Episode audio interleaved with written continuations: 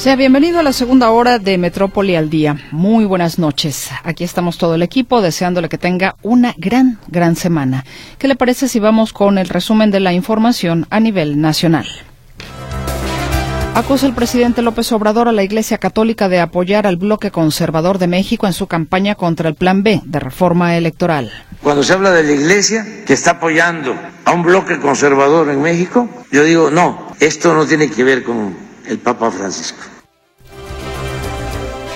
Por cierto, el Senado discutió en comisiones el Plan B de reforma electoral. En otro tema, el Ejecutivo Federal niega que en su administración exista corrupción ante las críticas por los contratos sin licitación de la Secretaría de la Defensa Nacional. Esto es sensacionalismo puro, amarillismo. Pero por eso, si está en transparencia, si fuese algo chueco, no se pone en transparencia. La Auditoría Superior de la Federación observó presuntas irregularidades por un total de 64.835 millones de pesos en la cuenta pública 2021. Emite alerta la COFEPRIS tras detectar la falsificación del producto aspirina de 500 miligramos en presentación de caja con 40 tabletas. La Profeco reporta relativamente estables los precios de la canasta básica en el país. La Secretaría de Seguridad Pública de la Ciudad de México investiga si el cártel Jalisco Nueva Generación participó en el ataque contra el periodista Ciro Gómez Leiva. Policías de Monterrey lograron detener a dos hombres que portaban un arma corta y mantenían a 10 personas privadas de su libertad dentro de una tienda. El presidente Andrés Manuel López Obrador se reunió en Palacio Nacional con senadores y congresistas de Estados Unidos para dialogar sobre temas bilaterales. Los teléfonos en cabina, les se los recuerdo con muchísimo gusto, 33 38 13 15 15, 33 38 13 14 21. El WhatsApp y el Telegram están también a sus órdenes en el 33 22 23 27 38.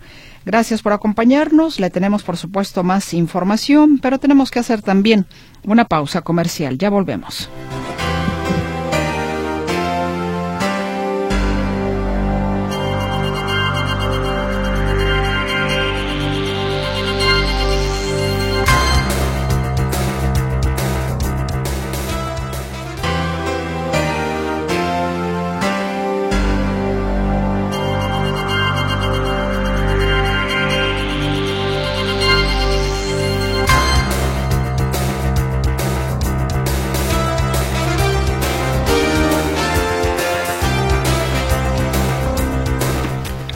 Pues vamos con más información. La semana pasada, nuestro compañero Héctor Escamilla Ramírez nos informaba que había una orden de suspensión para que se siguieran, para evitar que se siguieran talando árboles en lo que es Periférico y Mariano Otero. Sin embargo, a pesar de esta restricción, pues no se respetó y este fin de semana se reportó que se seguían talando árboles. Héctor, nos informas cómo estás. Buenas noches. ¿Qué tal, Meche? ¿Cómo estás? Muy buenas noches. Un gusto saludarte también a los radioescuchas. Y bueno, comentarte que el día de hoy, vecinos de la zona de Briseño, eh, a la colonia agrícola Pirámides, que han estado en pie de lucha para evitar la tala de estos árboles en periférico, en la lateral, eh, que se está construyendo entre Mariano Otero y López Mateos, pues eh, documentan el derribo de tres árboles en la madrugada del sábado, la madrugada del domingo. Se recordará, la semana pasada mencionábamos eh, los vecinos afirman haber obtenido una suspensión dentro de un juicio de amparo otorgada por un juzgado de distrito. Esta suspensión no es para frenar la obra, pero sí frena la tala del arbolado. Sin embargo, lo que dicen los vecinos, eh, incluso eh, lo, lo, reportaron, hicieron transmisiones en vivo de esta situación, perdón, ellos eh, argumentaban que en la madrugada del sábado y madrugada del domingo llegaron eh, trabajadores de una empresa particular quienes estuvieron realizando la tala de ejemplares. Quedaban 39 árboles de pie en esta zona, ellos señalan que tumbaron, por ejemplo, un, un, eucalipto, el más grande que había en la zona, ya lo derribaron, también un guamúchil y otro fresno que se encontraba en el sitio, en total tres árboles. Creo que por ahí tenemos la voz de uno de los vecinos que estaba haciendo este reporte sobre los ejemplares que tumbaron. En teoría deberían de haber sacado ya tres árboles. Uno fue, de hecho, ahí, en esa dirección. En esa dirección se encontraba lo que es el, el guamúchil grande y un fresno. Entonces ahí sacaron dos, al menos, que se sepa. Y, y, el tercero sería el gran eucalipto, el gran eucalipto que estaba por acá. Ahí escuchamos lo que dice, lo que dicen las, personas, pues esta, esta, afectación al arbolado aquí en esta zona de, de, periférico. Eh, lo que ellos adelantan es que interpondrán recursos judiciales para sancionar el presunto desacato que se habría cometido por parte de la Secretaría de Infraestructura y Obra Pública, así como los propios constructores. En, les trataron de mostrar el documento con la suspensión eh, provisional para que frenaran los trabajos y aún así no les importó. También procederían contra el ayuntamiento de Zapopan porque había elementos de la policía municipal que estaban desguardando estos, estos taladores en lugar de pues apoyar a los vecinos a que se hiciera eh, válido este esta suspensión. Eh, eh, hay preocupación entre los entre los opositores al derribo de estos árboles porque señalan que eh, pues los mismos operadores de esta de los taladores están generando un sentido de animadversión por parte de los vecinos y es que algunos de ellos les han dicho que si se caen los árboles pues va a ser culpa de los vecinos que no quieren que los talen. Lo que dicen los opositores a la tala es que en realidad la empresa que está haciendo este trabajo de retirar los árboles pues también ha estado cortando y dañando las raíces para poder eh, ejecutar el retiro y, debilitar estos árboles. Es decir, si se cae, pues no sería, dicen los de los vecinos, sino de la constructora que le quitó eh, las raíces a alguno de estos ejemplares.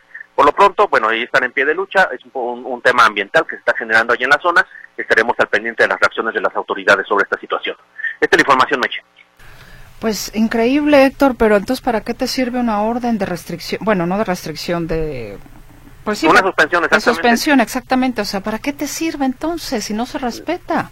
No, y volvemos a lo mismo. Ha pasado con San Rafael, ha pasado en tantos y tantos escenarios, suspensiones que finalmente cuando ya la autoridad reconoce que existe la suspensión, pues ya dan puestos, eh, quedan eh, sobreseídas porque son actos consumados. Entonces, eh, pues ahí la situación delicada del incumplimiento de la ley. Bueno, pues atentos estamos entonces al, al tema. Muchas gracias. Hasta luego, Meche. Hasta luego, que estés muy bien. Pues sí, o sea, ¿para qué sirve una orden entonces? La ley es, pues, letra muerta. O sea, no importa, todo el mundo se la pasa por el arco del triunfo. Es increíble, la verdad es de que es, es increíble. Y bueno, vayamos ahora con otras cosas. Por operar de manera irregular, personal técnico de la Procuraduría Estatal de Protección al Ambiente realizó una clausura temporal en un predio donde se depositaban llantas y otros residuos de manejo especial en San Pedro Tlaquepaque.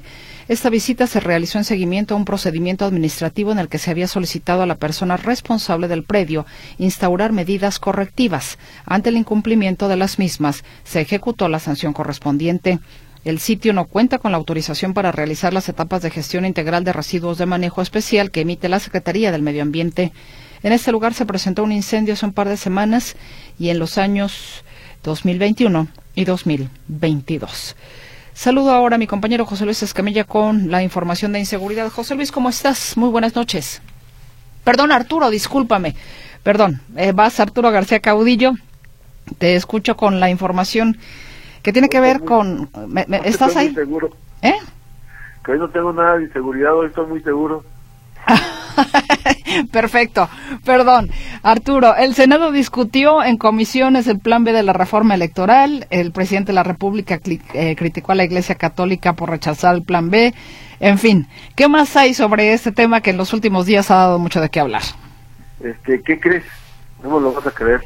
¿Qué? Pero siguen discutiendo en comisiones si retiran o no retiran el artículo 12 que habla de, la legipe, que habla de la vida eterna para la cláusula de vida eterna para los partidos pequeños para que se puedan pasar entre sí cuando hagan una coalición, un acuerdo, una alianza, pudieran pasarse votos y así eh, tener más de lo que realmente habían conseguido en las urnas.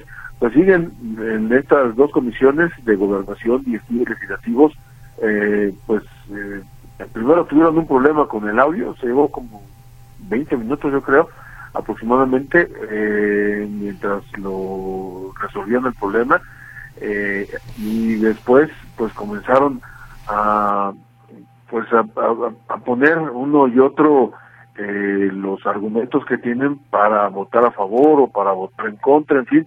El hecho es que pues la lista de oradores es larga, en esta reunión de Comisiones Unidas y pues contrario a lo que pensábamos, pues ya se llevaron mm, exactamente dos horas eh, cuando que pensábamos que esto se iba a resolver rápido, porque era simplemente eh, ver este punto y votar o no votar, o votar en contra y votar a favor, y finalmente pues bueno, lo que están haciendo es eh, seguir discutiendo, dando argumentos, tanto la oposición como el partido en el poder. Pero para ilustrarlos mejor, vamos a escuchar a Emilio Álvarez y Casa, el senador del Grupo Plural, eh, que esto fue lo que comentó justamente cuando le tocó su turno. Lo que está haciendo la Cámara de Diputados es otra violación al procedimiento constitucional. Así lo dice el 72, es otra violación constitucional. Entonces, estamos ante un sucesivo de procesos de violaciones constitucionales y por supuesto que nos da más argumentos. Pero lo que tiene que estarse absolutamente claro es que esta propuesta, el plan B, es una ruptura y es un fraude a la Constitución. Por supuesto que no se puede olvidar que muchos de ustedes, el presidente incluido, fueron parte de la construcción de San Daniel. Hombre, que hay cosas que mejorar, por supuesto. Que la ciudadanización no ha tenido los mejores resultados, hombre. Pero hay clara intención en este plan de la reconstitución de un partido hegemónico y de romper reglas que habíamos construido en la materia de equidad. Parte de lo que comentó Emilio Álvarez y Casa, la respuesta pues fue a cargo de Félix Salgado Macedonio. Le decía, les, Álvarez y Casa les recordaba del diputado Costales, el que aparecía con costales de votos eh, de los que se habían eh, no se habían metido a las urnas o se habían tirado a la basura y era precisamente Félix Salgado Macedonio y salió a decir sí, sí, yo era, dígalo así claramente, yo era el, el diputado Costales, pero a final de cuentas este tema que parecía superado dice, pues no está superado y eh, aunque estuvieron de acuerdo en, eh, en algunos puntos, eh, pues la verdad es que el tema sigue eh, discutiendo. Escuchemos a Félix Salgado. De verdad, que como digo el compañero casa, y en eso este, coincido, es vergonzoso lo que está pasando. Pero no aquí en el Senado, allá, en la Cámara de Diputados. Hay que ser claros y hay que ser precisos. Y nosotros vamos a sacar la mayoría de los textos a favor y solamente vamos a excluir el 12. Quede claro. Entonces, no vemos mayor debate, pues es más, lo vamos a votar a favor. A ustedes les hacen falta los votos para torpedearnos. ¿Cómo nos torpedearon? Y se regocijan de ello en el plan A. Fíjense nada pero qué vergüenza. Y ustedes una falsa bandera de que andan defendiendo al INE y que el INE no se toca y que no se... Claro que se tocan, todas las instituciones se tienen que tocar en donde haya corrupción. Y pues bueno, como ustedes escuchaban, en lo que sí estuvieron de acuerdo es en el, en el tema de que la culpa de todo este embrollo la tienen en la Cámara de Diputados por querer meter a fuerzas este este esta modificación a la el LEGIPE, la que es la legislación electoral, eh, y, pues bueno, porque incluso pues se discutía hace un momento si debería o no debería haber regresado al Senado, si tendría que haberlo enviado directamente al Ejecutivo, si eh, si por un solo artículo se está deteniendo no debería eh, detenerse y se discute, se, se menciona también por parte de la oposición que pues por ello se está bien al final de cuentas porque les están dando más armas para que al momento de, aceptar las controversias constitucionales ante la Suprema Corte de Justicia de la Nación, pues se pueda precisamente controvertir eh, esta eh, este plan B de reforma electoral. Así es que pues ahí sigue la discusión y me parece que al ritmo que van, van, van a terminar eh, pues por ahí de las ocho y media o nueve, si digo, si, si se, si, si se porta bien alguien por ahí y deciden ya dejar de discutir y, y votar, pero porque además estas dos comisiones tienen otros temas que tienen que revisar eh, y que tienen que eh, dejar ya claros para mañana o pasado discutirse ya en el pleno del eh, Senado de la República. Y bueno, el otro tema del que hablamos justamente, eh, Mercedes, es el que tiene que ver con el presidente Andrés Manuel López Obrador y su crítica, la crítica que hace al pues a la conferencia del episcopado porque la, los eh, eh, los religiosos católicos de nuestro país la semana pasada eh, pedían que con este, estaban preocupados por este plan B porque dicen que es inconstitucional y va a violar muchas normas, entonces eh, pues ellos pedían que se tomara conciencia y esto particularmente para el Senado. Pero entonces, eh, pues vamos a escuchar al presidente Andrés Manuel López porque dice que de la Iglesia Católica el único que confía es en el Papa Francisco. Por eso nosotros vemos con mucha simpatía al Papa Francisco. En la Iglesia Católica, nuestro referente es el Papa Francisco. Y nosotros somos respetuosos de todas las creencias. Y en nuestro movimiento hay católicos, hay evangélicos, hay de todas las religiones y también libres pensadores. Pero cuando se habla de la iglesia, se está apoyando a un bloque conservador en México, yo digo, no, esto no tiene que ver con el Papa Francisco. Entonces, esa iglesia la representa el Papa Francisco.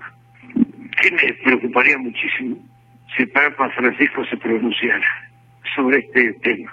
Pero si es aquí, hay que entender cómo las élites de todas las corporaciones siempre se unen, se alimentan, se nutren mutuamente, las élites, no el pueblo, no el pueblo católico, no el pueblo evangélico, no el pueblo laico.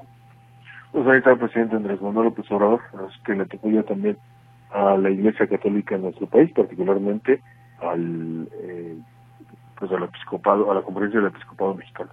Mi reporte, gracias. Muchísimas gracias, Arturo García Caudillo.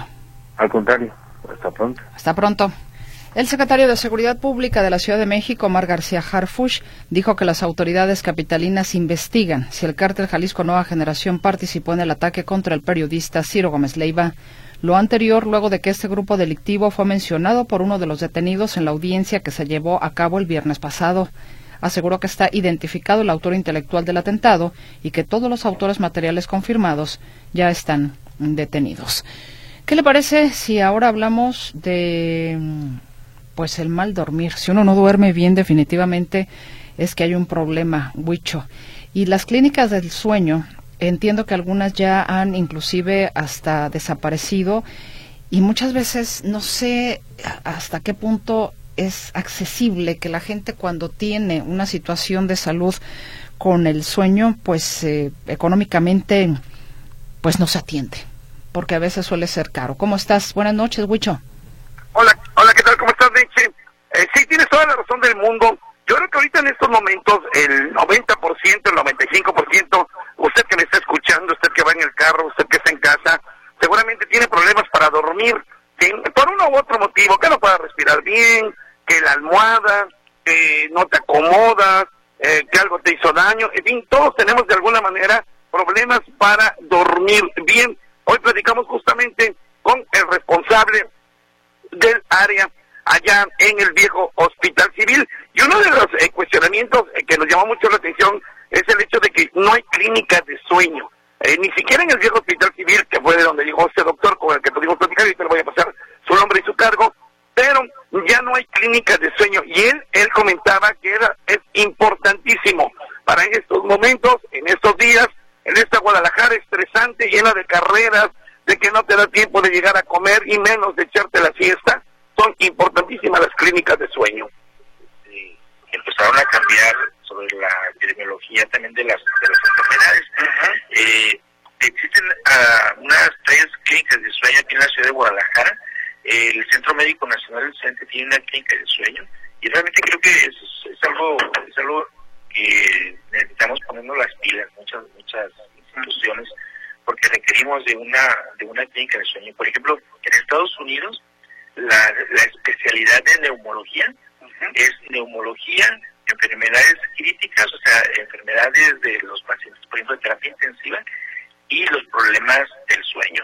Pues es una sola especialidad que ya abarca también los problemas del sueño, o sea, como que la, han adoptado de alguna manera por la importancia que tiene. Sí, sí, no hace falta técnicas de sueño en noche tan, tan eh, nerviosa, tan estresante la que vivimos, hacen falta clínicas de sueño. Por supuesto. Y hace falta también este, especialidades. La especialidad, por ejemplo, de neumología aquí en Guadalajara, solamente se, se, se puede estudiar en la en el en el Centro Médico Nacional de Occidente, o sea, en el Seguro Social. Entonces, también hace falta eh, más especialistas en este tema, porque los que estudiamos esta especialidad tendríamos que salir a la Ciudad de México y luego regresar, ¿no? Entonces, yo creo que también nos hace falta poner un poco más de interés en esta especialidad. ¿Usted considera que la falta de sueño o de no poder dormir bien o de plano por no tener tiempo para dormir se ha incrementado cada vez más en, Guadalajara? No, por supuesto. De, hecho, de, de 10 pacientes que, que me llegan a mí a la consulta privada, fíjate, de 10 pacientes, tres tienen problemas con el sueño. O sea, estamos hablando de un 30%. A mí me parece que un 30% eh, es una cantidad considerable para que ya sea un verdadero este problema. Y es un problema de salud pública, lo que te comento. Mira, eh, eh, hay personas que, que muchas veces nos, nos, llegan a la consulta por hipertensión arterial. Hipertensión arterial a veces no controlada y uno dice, bueno, y los ve uno que tienen, que están un poco con sobrepeso, que tienen algunos problemas, y cuando empieza uno a interrogarlos, resulta que son pacientes que tienen la obstructiva del sueño. Cuando los empezamos a tratar de la obstructiva del sueño, empezamos a controlar la hipertensión arterial, las arritmias, el, el, el estado el estado de ánimo de los pacientes, el estado energético de los, de los pacientes. Bueno, pues imagínate nada más eh, lo importante que significa primero dormir bien y luego que se controle o el que se eh, analice el por qué tú no duermes desde hipertensión arterial hasta el estado de ánimo precisamente de la persona que lo padece. Es impresionante. Él fue el doctor Gerardo Rojas Sánchez, jefe del Servicio de Neumología y Fisiología Pulmonar del antiguo Hospital Civil. Hoy lo invito si quiere escuchar el programa completo sobre el tema, muy interesante, en módulo de servicio despuesito de tus efemérides, mi querida Mechita, a las 10 de la noche, despuesito de la repetición de tu F, seguirá módulo de servicio donde estamos hablando justamente de este tema, la importancia de dormir, pero también la importancia de dormir bien. Pues Meche, ese reporte que te tengo. Sí, de tener lo que se dice un sueño reparador, Huicho. Totalmente de acuerdo. Muchas gracias y te escuchamos en la retransmisión después de mí. Bueno, muy bien. Gracias. Gracias. Bueno, de todo el equipo del sonido de la música, para que no se me vayan a enojar por ahí. Bueno, vámonos a la pausa y ya regresamos.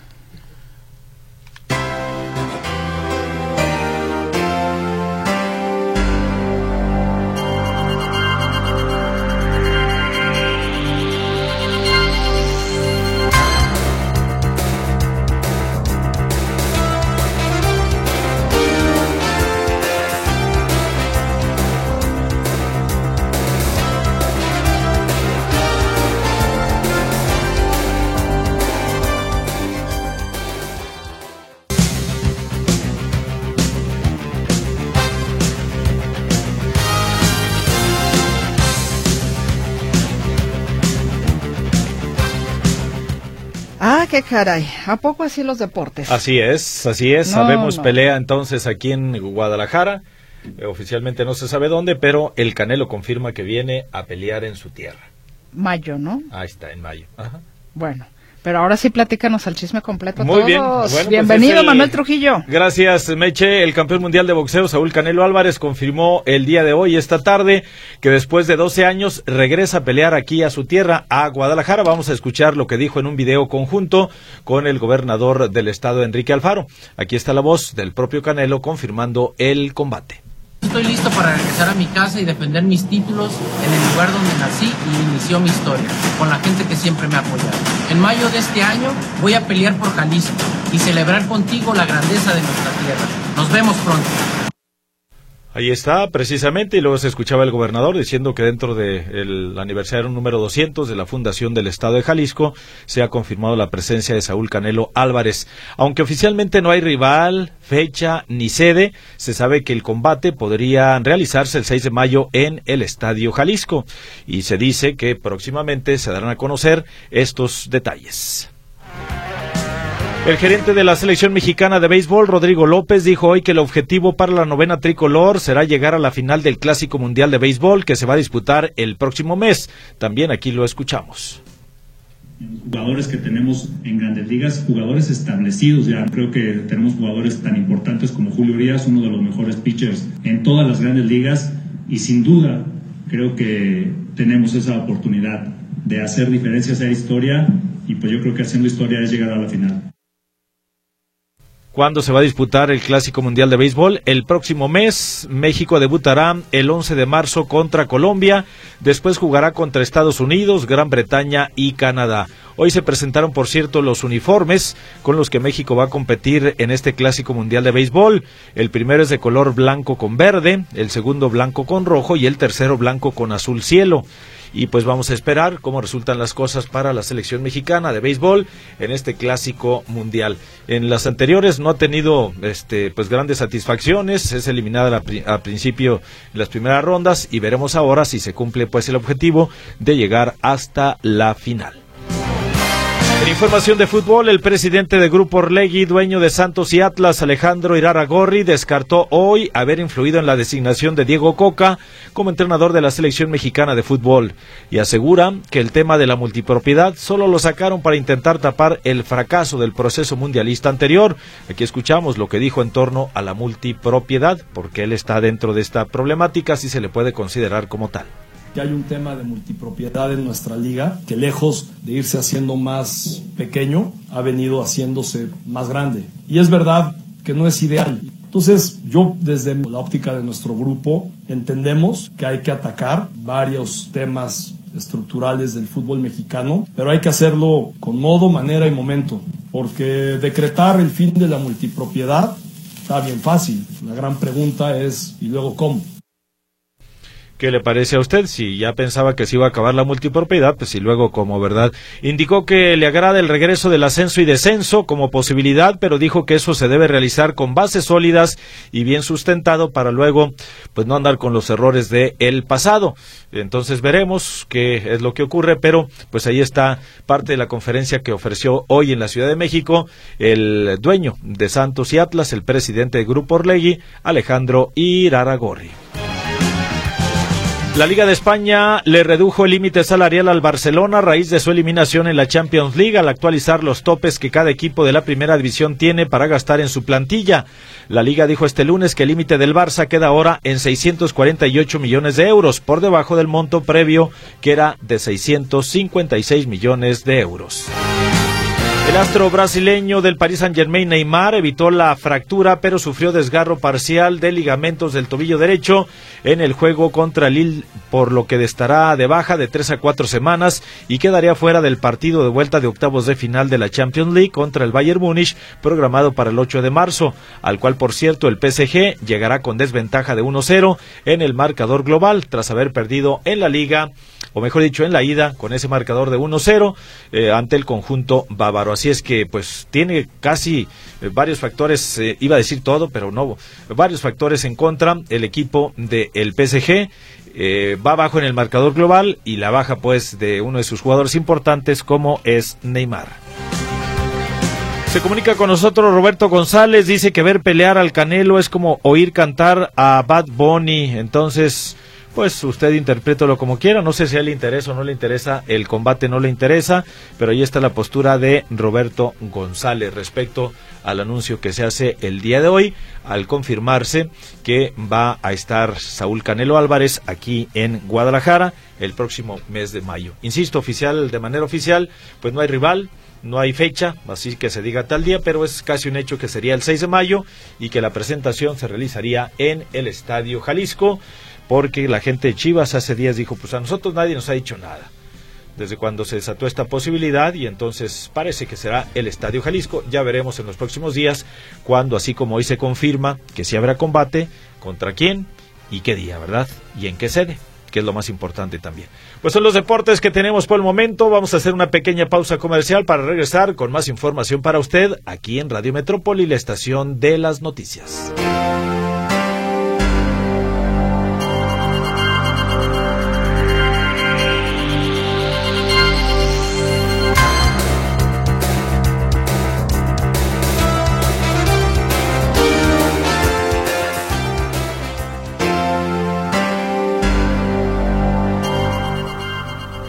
Tras el cese de operaciones de Aeromar registrado la semana pasada, los dueños y altos directivos de la empresa huyeron de México, algunos a Europa y Estados Unidos. Acusa la Asociación Sindical de Pilotos Aviadores. Afirma que el primero en irse fue el dueño de la aerolínea, Svi Katz, quien se mudó a España cuando comenzó la crisis financiera, pero había negociaciones por las deudas. Por otra parte, señaló que James Portnoy, director de operaciones de Aeromar y sobrino de Speak Cats, se trasladó a Nueva York en cuanto llegaron los ultimátums de las autoridades para que pagara sus deudas. Como dicen por ahí, patitas para que las quiero. Y le presento a continuación justamente este trabajo de mi compañero Ricardo Camarena. A las rotas, las decenas de aerolíneas mexicanas que en un par de décadas terminaron por desaparecer.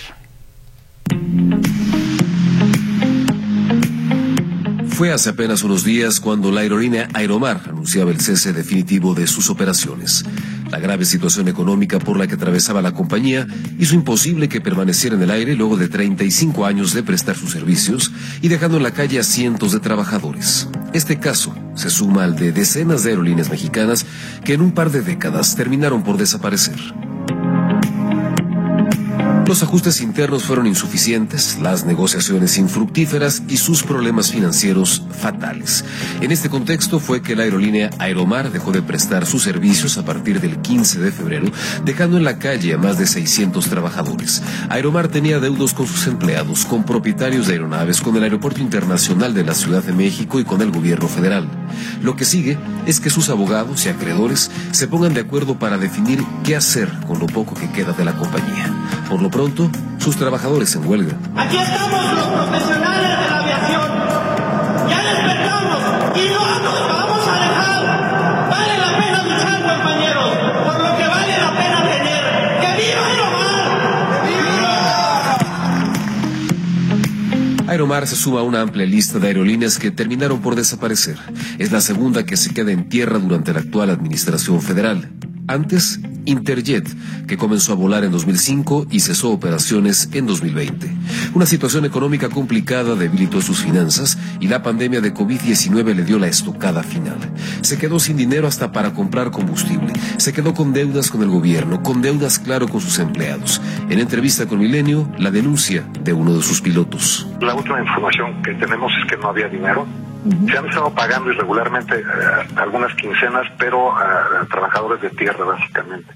A la gran mayoría no se le ha cubierto ninguna, son ya prácticamente ocho quincenas.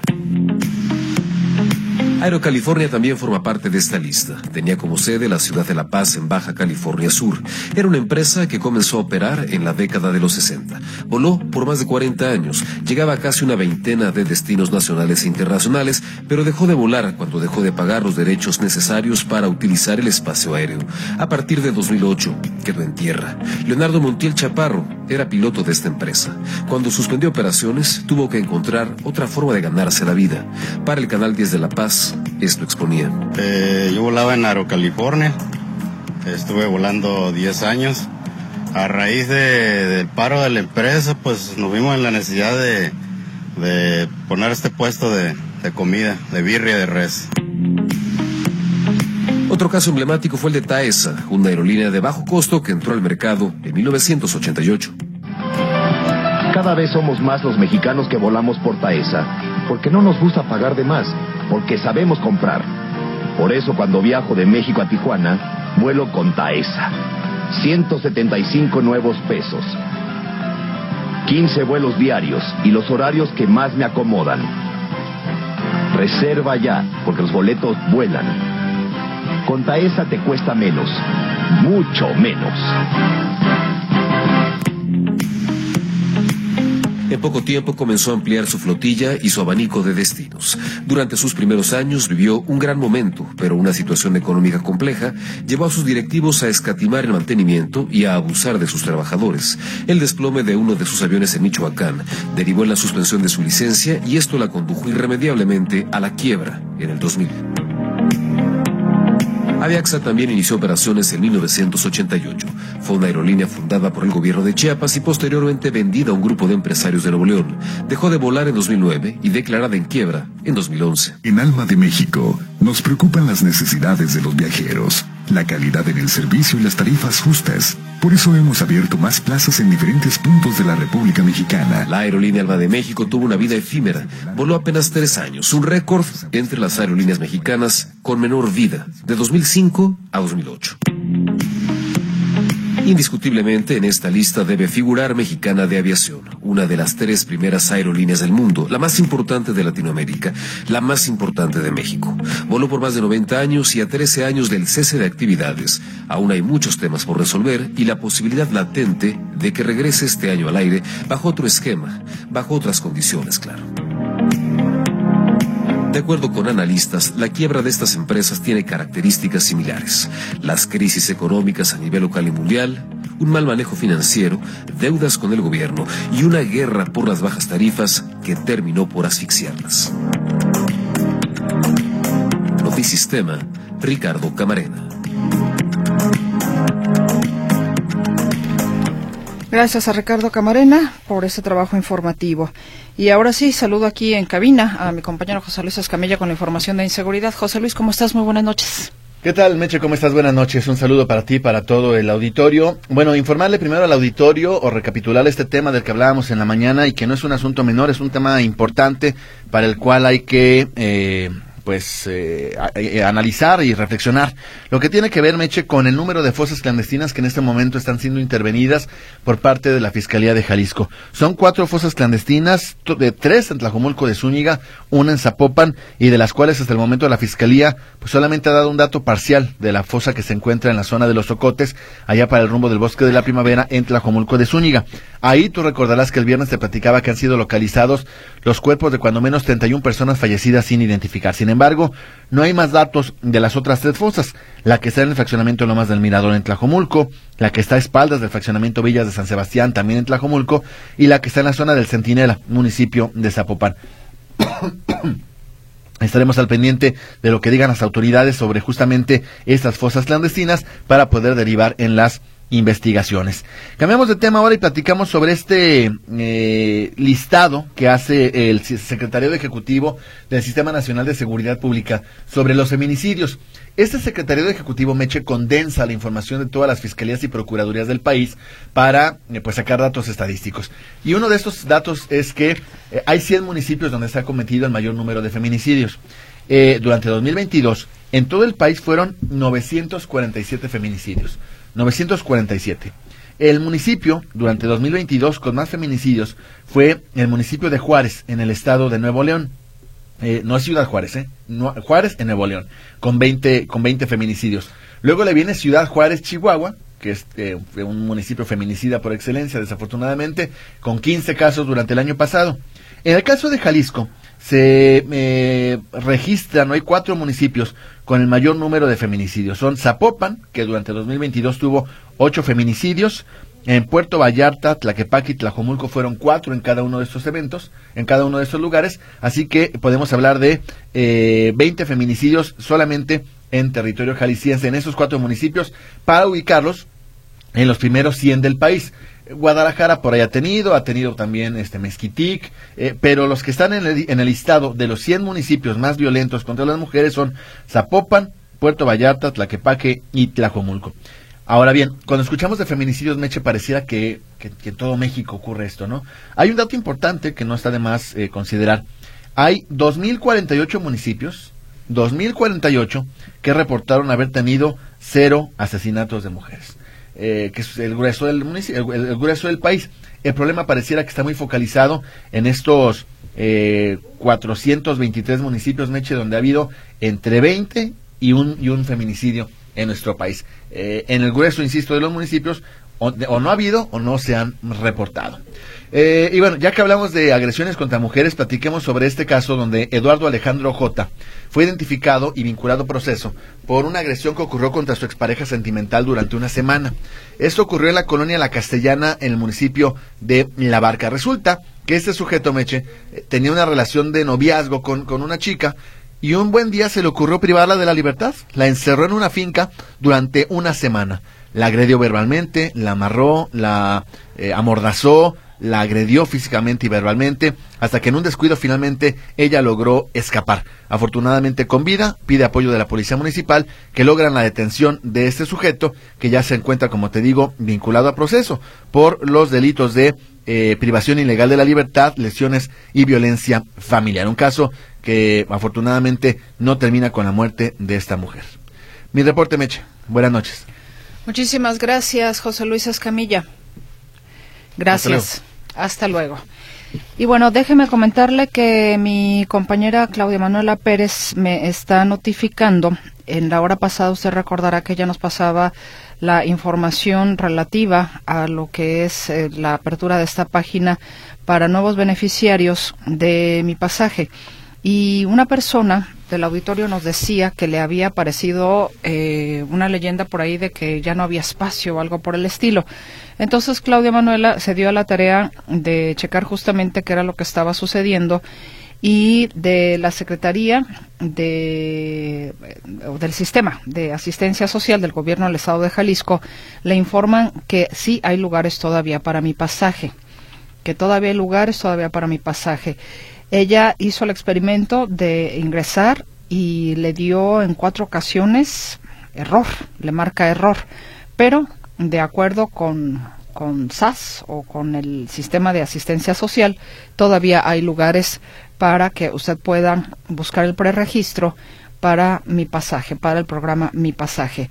Algunas personas me están solicitando el link precisamente de, eh, de, la página para el registro. Ahora se los comparto, permítanme un segundito y con muchísimo gusto, por supuesto, se los estaré, se los estaré compartiendo. Y la otra cosa, pues, es de que hay que estar con paciencia. Paciencia, hay cosas que definitivamente no son más que eso, paciencia. Y saludo a mi compañero Arturo García Caudillo, quien ya está en la línea telefónica. Arturo, el presidente de la República rechaza que haya corrupción en el ejército o en su gobierno. Buenas noches. Mercedes, primero te comento que ya votaron en comisiones. Finalmente ha sido aprobado este dictamen eh, que incluye eh, la segunda parte del plan B de reforma electoral, cuatro legislaciones distintas, eh, todas leyes secundarias, y la votación quedó en la Comisión de Gobernación 11 a favor de Morena, PT y Verde Ecologista, 5 en contra de los partidos de oposición, eh, que pues ya saben cuáles son, son el resto, ¿no? PRI, PAN, PRD y MC. En la Secretaría de Estudios, perdón, en la Comisión de Estudios Legislativos, no a favor, cinco en contra, si es que eh, aprueban el documento y lo mandan a la mesa directiva para que mesa directiva del Senado de la República lo turne al Pleno de la Cámara Alta, no sé si mañana, eh, lo más probable es que sea el miércoles, pero que ya lo estén discutiendo esta misma semana, para que lo ah, terminen de aprobar y lo envíen al Ejecutivo para su publicación. Pero pues como escucharon ustedes a Claudia Naya y como, bueno, no, lo escucharon, pero Claudia Naya mm, hablaba del PRI, hablaba de que pues les están dando más argumentos, simple y sencillamente. Lo mismo comentó, eh, comentaron otros eh, senadores de oposición que le están dando más armas para presentar acciones de inconstitucionalidad y que la Corte valide justamente estas acciones y eche para abajo la, ah, el plan B de reforma electoral. Y efectivamente, como decías, el presidente Andrés Manuel López Obrador eh, pues se quejó amargamente el día de hoy acerca de, de, la supuesta corrupción que hay en el ejército. Eh, niega eh, tajantemente el titular del Ejecutivo que haya eh, contratos irregulares o que, como publicó la revista Proceso este fin de semana, se estén entregando contratos a una empresa que comenzó haciendo costuras y hoy vende armamento al ejército mexicano. Estoy seguro que es falso, es un invento de la revista, pero eso no implica corrupción. Pueden tener contratos, pero no implica corrupción. Pero esto es sensacionalismo puro, amarillismo. Pero por eso, si está en transparencia, si fuese algo chueco, no se pone en transparencia. ¿Hasta se ocultaría entonces? ¿Mate? ¿Se ocultaría? Entonces hay cosas ocultas cuando está algo... Nunca se oculta nada, nunca se oculta nada. Nada, absolutamente. No somos rateros. Ese es el problema de algunos medios que se quedaron con ese chip de que el gobierno es corrupto. Entonces, ya no es así. En este gobierno no hay corrupción, Gracias al presidente Andrés Manuel López Obrador. Mi reporte, Mercedes. Buenas noches. Abrazos. Muchas gracias, Arturo. Igualmente para ti. Descansa. Igualmente. Muchas gracias. Y lo mismo, deseamos todo el equipo para usted. Que descanse, que tenga una muy buena noche, un sueño reparador. Y si nos lo permite, aquí estaremos con usted el día de mañana, despuesito de las seis. Gracias, buenas noches. Soy Mercedes Altamirano. Hasta la próxima.